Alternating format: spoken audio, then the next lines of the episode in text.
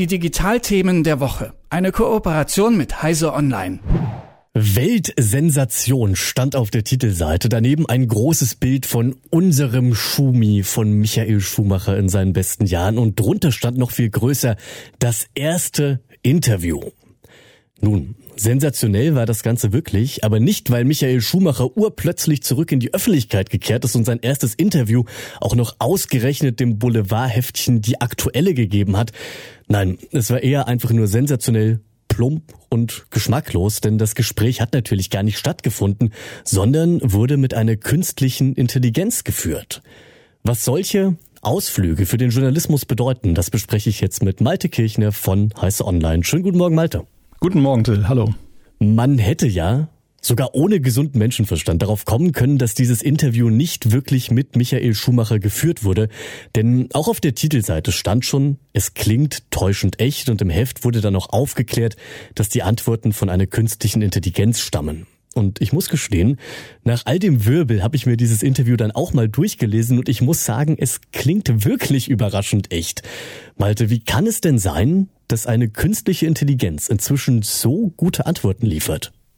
Ja, das liegt daran, dass diese künstlichen Intelligenzen halt darauf trainiert sind, alle möglichen Materialien so in sich aufzusaugen und die im Internet stehen. Und gerade jemand wie Michael Schumacher, der in seinem Berufsleben sehr viele Interviews gegeben hat, da gibt es natürlich eine sehr gute Datenlage. Und so kann die KI dann eben, ja, täuschend echt dann eben auch den Stil von Menschen, wie sie sprechen, was sie sagen, dann imitieren.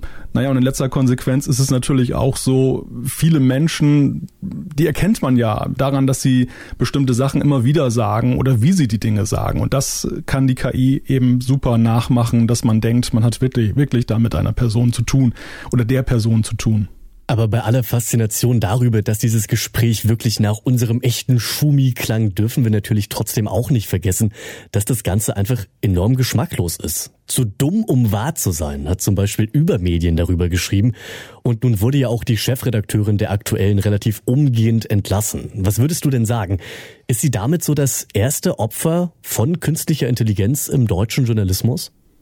Naja, Opfer würde ich in dem Zusammenhang jetzt nicht sagen, weil unter Opfer verstehen wir ja im Kontext von Journalismus und KI eher, dass Arbeitsplätze ersetzt werden durch künstliche Intelligenz, dass eben dann die KI die Texte schreibt und man braucht nicht mehr so viele Kolleginnen und Kollegen. In dem Falle ist es ja so, dass wir ja eher über ein schuldhaftes Vorgehen sprechen, nämlich dass ja die Öffentlichkeit da ein Stück weit hinter die Fichte geführt wurde, dass vor allem aber eben das sehr pietätlos ist gegenüber der Familie und überhaupt, es ist ein, ein, äh, ein gelogenes Interview, es hat nie so stattgefunden und es wird sehr, sehr klein und sehr, ja, kaum sichtbar eben dann auch aufgeklärt, was es wirklich damit auf sich hat.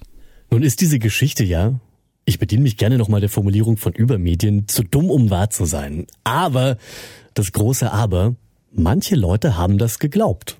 Und auch ich habe vor einem guten Monat zum Beispiel geglaubt, dass der Papst eine weiße Pufferjacke von Balenciaga trägt. Auch eher was zum Schmunzeln, aber wie gefährlich könnten denn solche Fakes bei anderen Themen werden?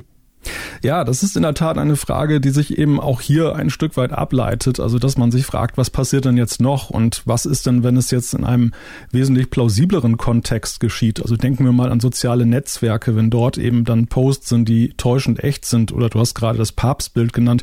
Ich muss ja gestehen, ich bin auch einen kleinen Moment darauf reingefallen. Ich habe das gesehen und dachte, hey, das ist ja lustig, dass er sogar eine passende Winterjacke trägt. Und das ist eine Gefahr, weil diese Sachen können sehr einfach kreiert werden mit Text- und Bild-KIs.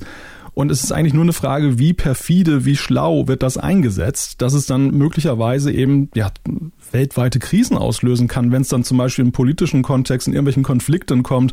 Und das mag man sich gar nicht ausmalen. Also das ist durchaus eine Gefahr in, in der Zukunft, diese Deepfakes. Wir versuchen hier ja auch möglichst lösungsorientiert zu denken. Deswegen Malte zum Abschluss. Was bedeutet denn diese Entwicklung für den Journalismus? Wie kann und muss man darauf reagieren und verändert sich dadurch vielleicht auch ein bisschen die Aufgabe von uns Journalistinnen? Also auf den Journalismus kommen, glaube ich, große Herausforderungen zu in, in, doppelter Hinsicht. Auf der einen Seite ist es so, dass Journalisten selbst bei den Themen, glaube ich, mehr über den Tellerrand gucken müssen und nicht einfach nur noch das bemühen können, was eben mal gut gelaufen ist. Denn das weiß die KI auch, was gut läuft. Darauf ist sie trainiert. Das kann sie wunderbar selber abspulen. Was sie eben nicht kann, ist wirklich kreativ zu sein. Also neue Themen zu finden, geistreiches dann oder auch Meinung. Also da ist ein großes Potenzial, glaube ich, für einen Journalismus, wo er sich drauf stützen muss. Der andere Punkt ist der Verifikation, wird ein ganz großes Feld werden für Journalismus. Und ähm, ja, da müssen die Kolleginnen und Kollegen eben auch sehr viel, glaube ich, noch dazu lernen und schauen und äh, Instrumente auch entwickeln, wie sie zum Beispiel eben Deepfakes, die wir in Zukunft häufiger sehen werden, enttarnen. Das wird immer schwieriger werden. Das war in den letzten Jahren schon manchmal so, dass es Sachen gab, der, da war es wirklich auf den ersten Blick nicht ersichtlich, dass das jetzt ein Fake war und das wird durch die, durch die Hilfe der KI noch viel, viel komplizierter werden. Naja, und es wird so ein bisschen Detektivarbeit sein, das aufzuklären. Also da kommt einiges auf uns zu. Der, ich würde nicht sagen Deepfake, der eher flache Fake der aktuellen ist da erst ein Anfang. Und wir müssen mal schauen, wie man es so oft gerne sagt, was die Zukunft bringt. Das waren die Einschätzungen von Malte Kirchner von Heiße Online. Malte, ich danke dir. Sehr gerne. Die Digitalthemen der Woche. Eine Kooperation mit Heise Online.